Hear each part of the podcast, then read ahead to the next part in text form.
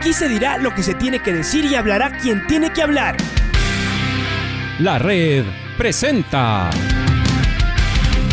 la charla del día a llevar una trayectoria que todo el mundo conoce, Carlos el Demoledor. Que la comunidad sepa de lo grande que fue Luis Chocho San Martín. Este año nuevamente jugar Copa Libertadores nos ilusiona mucho. La red. Los protagonistas lo dicen todo junto a los periodistas de la red. La camiseta más linda que me pude haber puesto en mi vida, ¿no? La camiseta de la selección. Los grandes clubes no priorizan competiciones, las disputan. En este año 2021 la selección se juega prácticamente su futuro. En donde estés y a la hora que tú quieras. Bienvenidos. Ya con nuestro primer invitado, el profesor Renato Paiva, técnico de Independiente del Valle. Tiene unos minutos para conversar con nosotros y le agradecemos. Gracias, profe, por estar aquí en Jornadas Deportivas. Le saluda Luis Quiroz, estamos con el Pato Díaz también. Profe, ¿cómo le va? ¿Qué haciendo en esta para del campeonato, aprovechando al máximo, sobre todo porque se viene la recta final de esta segunda etapa? Ustedes, a pesar de los últimos resultados, siguen punteros, siguen sacando ventaja con dos puntos todavía. Profe, ¿cómo le va? Buen día. Hola, buenos días. Ah, gracias por la invitación, por estar aquí hablando con ustedes. Es siempre un gusto. sí, trabajando normal, trabajando normal como siempre, con la cuestión de no tener los jugadores que están felizmente en la selección, porque para eso trabajamos también, para colocar el mayor número de jugadores en sus selecciones. Señal que están los jugadores y nosotros trabajando bien pero mm, sí, mm, prosiguiendo el trabajo, preparando el partido con Manta. y, es esto, mm, los últimos resultados no, no, no, influencian para nada nuestra forma de trabajar, lo que influencia nuestra forma de trabajar es el, la performance del equipo en el último partido y, encima de eso trabajamos eh, más uh, análisis que hacemos del próximo adversario y esas son las dos orientaciones que nos hacen eh, trabajar diariamente con, con, el equipo. Por lo tanto, lo hemos hecho después de técnico, percibimos lo que no ha estado bien, lo que ha estado bien y ahora con 9 de octubre igual y como digo, en eso trabajamos para mejorar siempre, no en función de si estamos con dos puntos, con cinco puntos, a más o a menos, eso no cambia nuestra forma de trabajar, no nos, eh, no nos orientamos por la tabla clasificativa, eso no es un, una, una, orientación que, que, defina nuestra forma de trabajar, pero sí lo que el equipo hace, porque siempre nos preocupa los porqués uh, por qué ganamos, por qué perdemos, uh, cómo ganamos, cómo perdemos, y eso es uh, lo principal para trabajar con el equipo. Contra técnico salió más preocupado que contra 9 de octubre, y eso que empató con técnico y perdió con 9 de octubre. La razón, la escuchaba, profe, es que contra técnico no generó tanto. Contra 9 de octubre sí generó jugadas de peligro, y eso era lo que más le preocupaba, profe. No, sin duda, correcto correcto. Ah, en primer lugar, percibir lo que muchas personas no perciben y hacen análisis básicas, pero, pero ni todos son periodistas y ni, y ni todos son buenos periodistas. Es percibir que cada partido tiene una historia diferente porque cada partido se juega con adversarios diferentes. Es muy difícil jugar contra técnico, muy difícil, que lo diga Melec, que lo diga Melec ahora. Uh, y es muy difícil, ¿por qué? Porque hay que percibir Ah, cómo, cómo son los partidos contra técnico. Es un equipo que no deja que tú finalices muchas veces, es un equipo que defiende muy bien, muy bien, con un bloque defensivo muy ordenado y por eso es la segunda mejor defensa del campeonato, con un gol a más que nosotros. Eso quiere decir mucho, pero no es solo los goles, es las llegadas que no permite a los adversarios. Y eso fue, fue visible en el partido con nosotros. Ah, nos costó, como ha costado a muchos, jugar contra técnico, uh, pero encima de eso sí, uh, la primera parte ha sido mala de nuestra parte. Deberíamos ter jugado mejor y no jugamos en esencial en nuestro juego posicional en, el, en la circulación del balón. Eso nos dañó en la primera parte.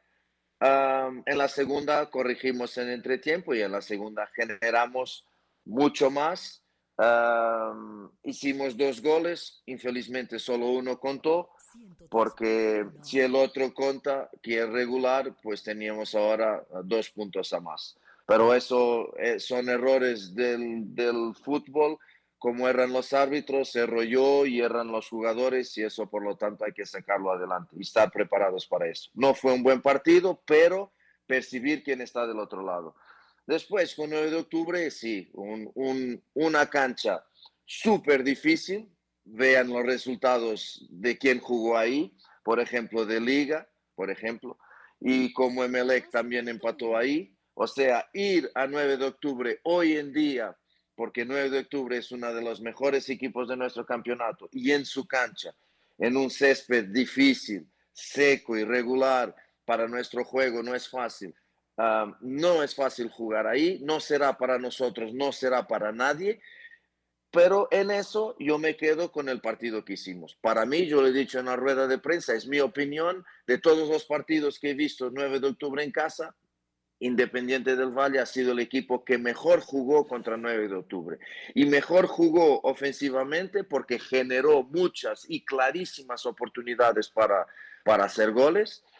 Nos faltó eficacia, eso es, es obvio, y los partidos se ganan con eficacia, pero también en la forma como defendemos, no dejando jugar 9 de octubre como 9 de octubre le gusta jugar. O sea, descaracterizamos mucho el, juego de 9 de octubre, sacamos el balón a 9 de octubre y ahí sus figuras como Dani Cabezas, como Dani Luna, no, es, no han estado tanto en el partido. Miren que Dani Cabezas para jugar tuvo que recular en el campo, ir buscar el balón casi a sus defensas, alejarlo de zonas de creación donde él con el último pase y con llegadas a finalización es muy efectivo y muy peligroso. Y y ahí controlamos también eh, muy bien el eh, 9 de octubre. Después, 9 eh, de octubre ha tenido también sus oportunidades, menos, menos oportunidades. Creo que fue el partido que menos oportunidades ha tenido jugando en casa. Pero en el final tú cometes un error y, y mismo con 10, mismo con 10 tenemos dos oportunidades increíbles para, para marcar y no marcamos y después cometes un error que da un penal y eso da la historia del juego. Por lo tanto, sí, nada, nada, como digo, analizando los porqués y cómo ganas y cómo pierdes, ah, la teoría de que Independiente se está desinflando y que vamos otra vez por la historia de que está en las últimas fechas está cayendo, eso es para, esa es conversación de quien no sabe ni siquiera, que nunca ha tenido un balón de fútbol en las manos. Es mirar que era muy natural que podríamos no ganar en 9 de octubre porque es un campo muy difícil. Tendremos liga también en 15 días. O sea, el calendario nos dice que, que hay juegos difíciles y podemos ganar y podemos perderlos, pero la teoría de, de, que Independiente está cayendo, está desinflando, sí, si mira solo para los, los resultados, ok, puedo aceptar porque ha ganado hasta ahora, solo tenía un empate con Delfín y ahora está dos, dos partidos sin ganar. Pero miren cómo juega. Y, no, y, este equipo que jugó el 9 de octubre no es un equipo desinflado, no es un equipo a perder fuerza, no es un equipo a perder creencia, es un equipo competitivo que juega en cualquier cancha para ganar. Profe, me cambio de independiente al modo eliminatorias. ¿Cómo ve hoy este partido entre Ecuador versus Bolivia. Jugando en Guayaquil, lo sacaron acá de Quito. Nosotros, bueno, las razones son técnicas, dicen que prefieren jugar en el llano porque los otros dos partidos también son en el llano, entonces que eso ayudaría mucho, es el argumento. Pero esa no es la pregunta. La pregunta es, ¿cómo analiza usted este Ecuador? Incluso, de lo que conozco, profe, hoy se puede marcar el debut en la selección de mayores de Moisés Ramírez, profe. Sí, o sea, yo veo un favoritismo grande para, para Ecuador, ¿eh? porque Bolivia no está haciendo una buena campaña, porque juega afuera, porque los resultados de Bolivia son lo que son y, y porque Ecuador necesita, uh, no puede perder más puntos en casa. Uh, ya los perdió con Perú y con Chile, no puede perder más puntos en casa, o más porque tiene partidos muy difíciles en Venezuela y en especial en Colombia. O sea, en teoría, en teoría, refuerzo, porque la teoría, el fútbol hace muchas veces gala de desmentir y de, y de mandar la teoría a la basura. Pero en teoría, uh, veo Ecuador muy favorito para el partido de hoy. Si es en el llano, si es en altura, yo, yo como soy una persona muy democrática, entiendo que Ecuador merece y las gentes de Ecuador, de Guayaquil, de, de Quito, de Manta, que sea, merece ver su selección, aún más cuando ya hay público en los estadios. Entonces, a mí no, no me, no me da ningún problema que el partido sea en Guayaquil, porque las gentes de Guayaquil también merecen uh, ver, un, ver un partido de su selección y ver sus, sus jugadores jugando con la camiseta de la selección. La planificación, si el partido es en el llano, porque después los otros dos partidos son en el llano, eso ya es del cuerpo técnico de federación. Uh, y las personas son competentes y experientes lo suficiente para planificar uh, bien las cosas. Y esa es otra cosa que mucha gente que no está en, trabajando en el fútbol no sabe lo que quiere decir la palabra planificación. Uh, cada uno de nosotros planifica nuestras vidas, nuestros trabajos, pero después cuando hablamos de fútbol nos olvidamos que las personas que trabajan en el fútbol también planifican. Por eso, um, bien el partido ahí, si, si el cuerpo técnico entiende que sí. Cuanto a Moisés, no sé si va a jugar, si no, uh, si juega, pues espero que tenga una muy buena prestación. Uh, veo que podrá ser Moisés porque pienso que el partido será casi de una dirección ofensiva hacia la portería de Bolivia y creo que Bolivia se replegará y dejará uno, dos o tres descolgados para, para transiciones rápidas. Y con una línea defensiva de Ecuador muy alta, Moisés lo que está acostumbrado a hacer aquí con nosotros es que sea casi un, tercer central si jugamos con dos o un cuarto central si jugamos con tres. Un líbero casi para controlar la profundidad por posibles balones a las espaldas de la línea defensiva de Ecuador. Por lo tanto, me parece una opción interesante táctica en esta, en esta, de esta forma pero si juega uh, Domínguez, por ejemplo, eso también lo entiendo. Son, eh, ya, ya, tiene alguna historia con la camiseta de la selección eh, y el profe puede ir al faro por la experiencia. No sé, si juega Moisés, quiero que juegue bien. Si juega Domínguez, Domínguez, quiero que juegue bien también. Y lo que yo quiero es que la selección de Ecuador juegue bien y gane, porque es muy importante. Estaba hablando con el profesor Renato Paiva, director técnico de Independiente.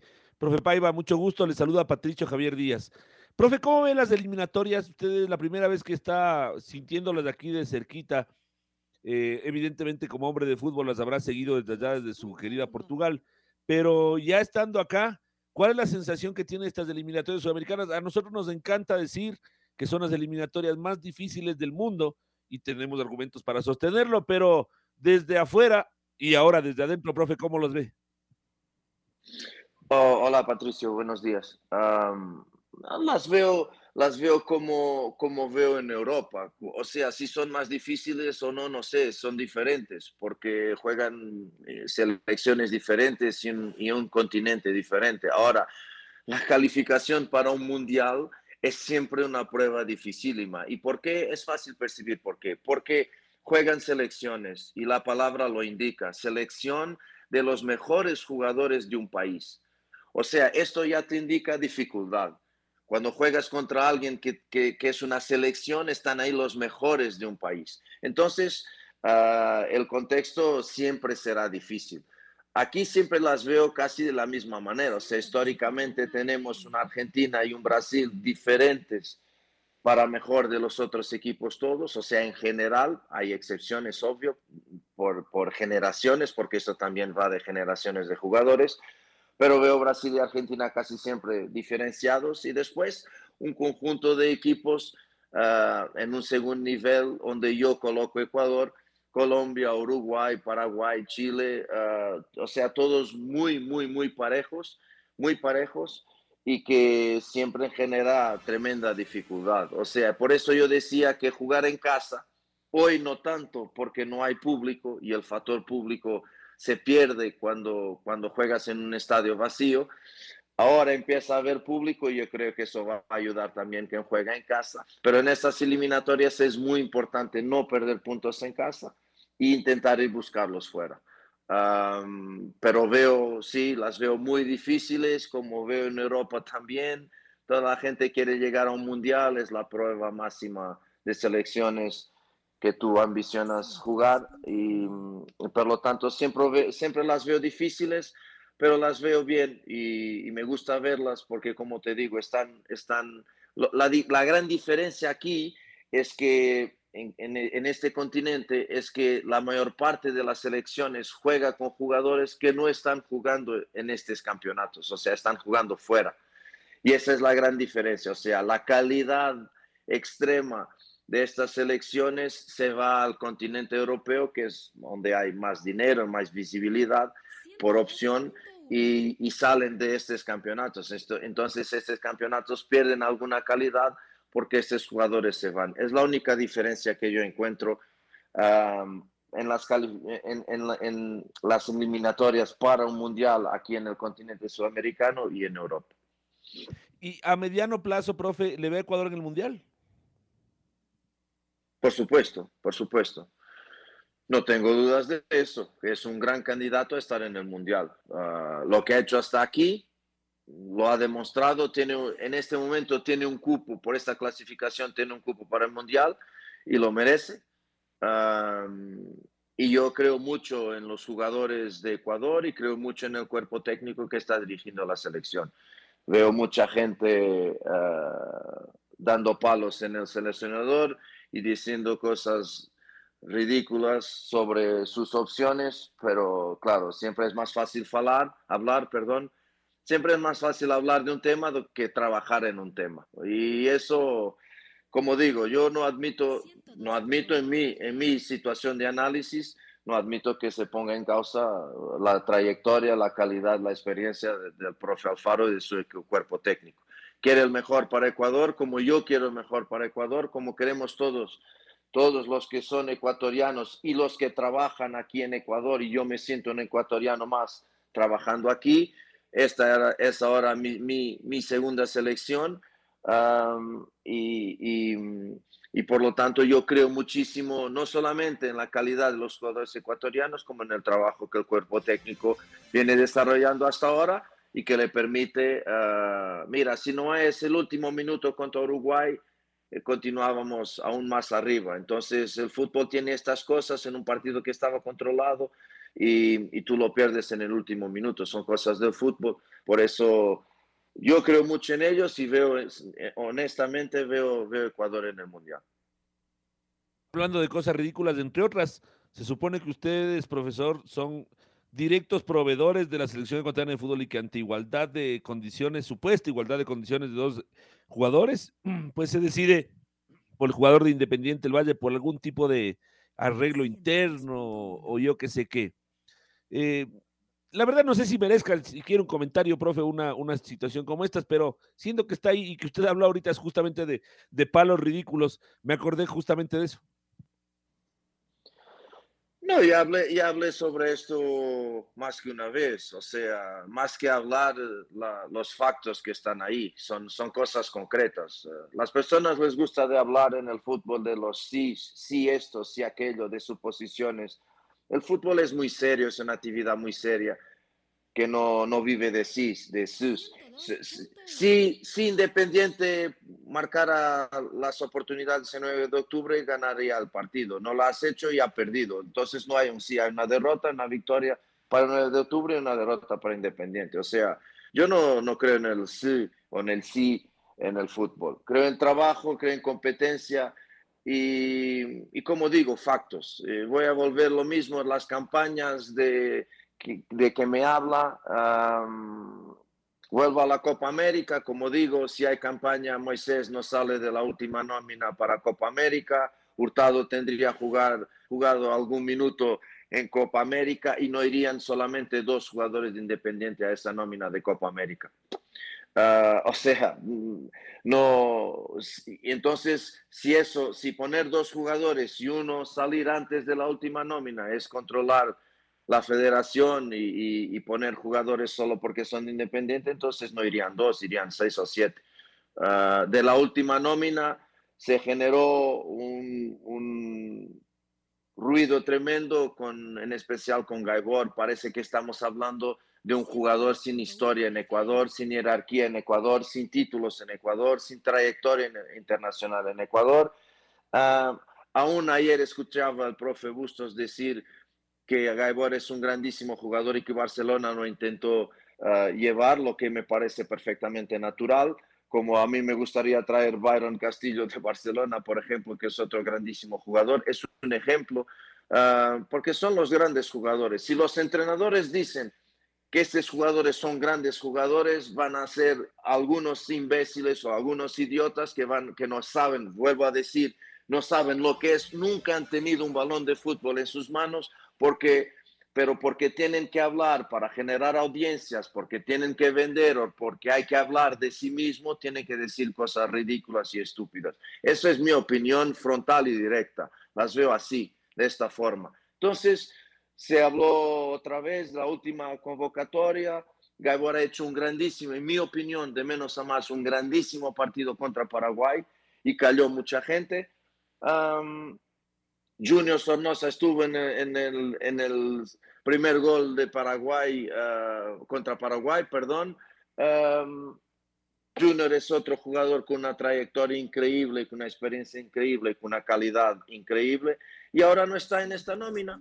Junior no está en esta nómina. De otra vez se habló de Tinangulo y Tinangulo no fue a la última convocatoria. Ahora ha ido porque está revelando una, una subida de forma. Y los entrenadores analizan esto, las subidas de forma. Es esto, porque yo no voy a convocar un jugador para jugar tres partidos de eliminatoria, no voy a convocar a alguien que no, que no, esté jugando bien o que no sea buen jugador o que no tenga experiencia. Es verdad, por ejemplo, que Gaibor ahora no ha sido titular contra el 9 de octubre, pero, pero es un jugador con experiencia. Y el profe Alfaro sabe que necesita experiencia y sabe que necesita jerarquía y sabe que necesita calidad y conoce los jugadores. Y para estas decisiones no vamos solamente con chicos pequeñitos, ¿ah? vamos con gente que tiene calidad y que tiene jerarquía.